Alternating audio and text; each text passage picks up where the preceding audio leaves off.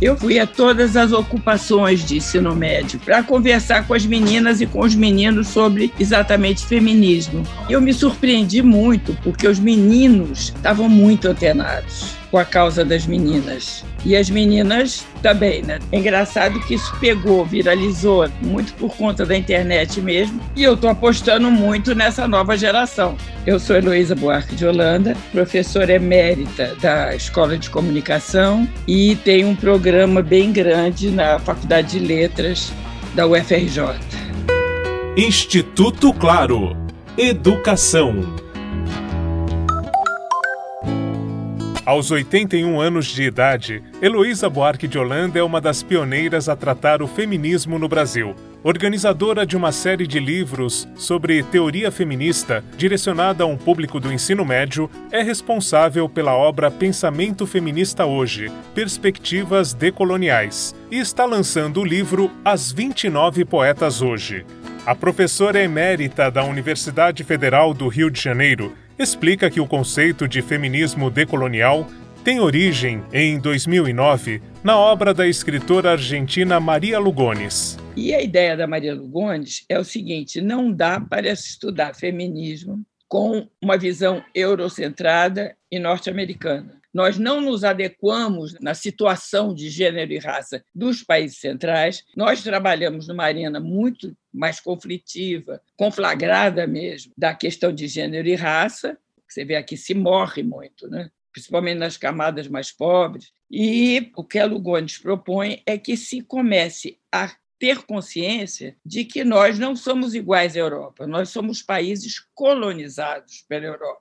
Português chega aqui e ele encontra uma cultura já muito desenvolvida e consolidada, que é a cultura indígena e um pouco mais para frente a cultura negra. Essa cultura indígena ela tinha seus modos de ver o gênero, de ver as relações de poder, modos de, das relações entre homens e mulheres. Esses códigos eram completamente diferentes dos europeus.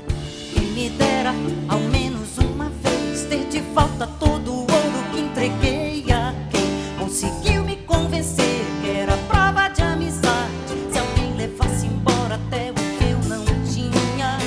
A Europa, dá aquela primeira missa que foi uma geral, né, decapitação geral cultural, entra com o catolicismo pesado, evangeliza esses povos e começa uma situação muito complexa.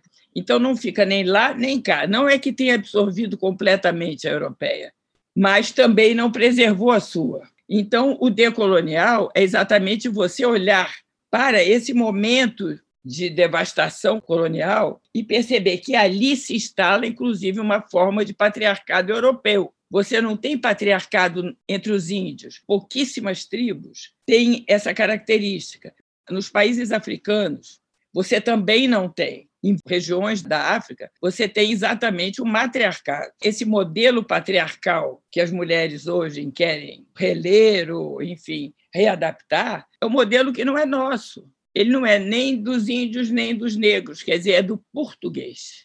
De acordo com a pesquisadora, é preciso descolonizar as mentes das novas gerações e propor uma perspectiva diferente do que aconteceu no Brasil. O decolonial me parece muito importante de estudar, porque você está estudando uma realidade muito complexa que o Brasil contém o impacto e uma devastação de culturas que pré-existiu e, de certa forma, resistiram ainda no nosso ideário. Você ainda tem resquícios, tem estudos muito interessantes mostrando ainda formas do desenho de gênero africano e indígena nos nossos comportamentos. Mas quando a gente vai estudar, a gente estuda o modelo europeu, então não casa bem. Islam é uma expressão inglesa em que o significado se assemelha à batida, de porta ou janela. Heloísa Buarque de Holanda considera o Islã a melhor maneira de aproximar o feminismo de estudantes do ensino médio. Mas o Islã é um feminismo decolonial que é centrado em gênero, é centrado em raça e é muito brasileiro, porque eu estudei muito tempo o slam e você vê que o slam do norte é completamente diferente do nosso slam e do slam do sul. Ele é bem contextualizado, é muito interessante. Tawane Teodoro foi uma das finalistas do Slam da Guilhermina em 2017. Com a poesia Eu não queria ser feminista. Eu não deveria ser feminista em pleno século XXI, minha gente. Feminismo deveria nem existir. Calma, sociedade. Não comece a sorrir. É porque mulheres não tinham que precisar resistir tanto assim. É até difícil de imaginar que uma era tão tecnológica ainda tenha que implorar. Vemos relacionamentos abusivos se tornando coisa normal. Ou melhor, coisa de casal. Ninguém liga pra mulher ou pra sua dor, fazendo acreditar que tudo isso é amor. Tem uma manifestação poética de periferia, jovem, né? muito nova, e que não abre mão da coreografia, do corpo, que é uma linguagem extremamente indígena e negra, que é a fala com o corpo, que você não tem na europeia, né? Muito. E o slam, é, a poesia incorporou isso. A poeta Ana Cristina César foi revelada em 1976 na antologia organizada por Heloísa Buarque de Holanda, 26 Poetas Hoje. Na época, Ana Cristina César dizia que as mulheres buscavam uma linguagem de mulher, mas elas não falavam de temas de mulher. Agora, 45 anos depois, Holanda é responsável pelo livro recém-lançado As 29 Poetas Hoje.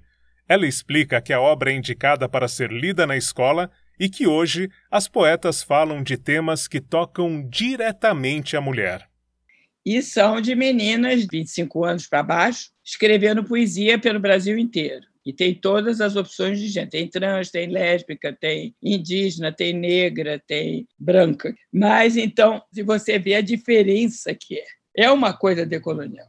Fala de Brasil, Brasil. Quer dizer, é uma luta de gênero contextualizada, não é uma cópia com o padrão, digamos, de uma poeta americana. Longe disso. Desrespeitada, ignorada, assediada, explorada, mutilada, destratada, reprimida, explorada, mas a luz não se apaga.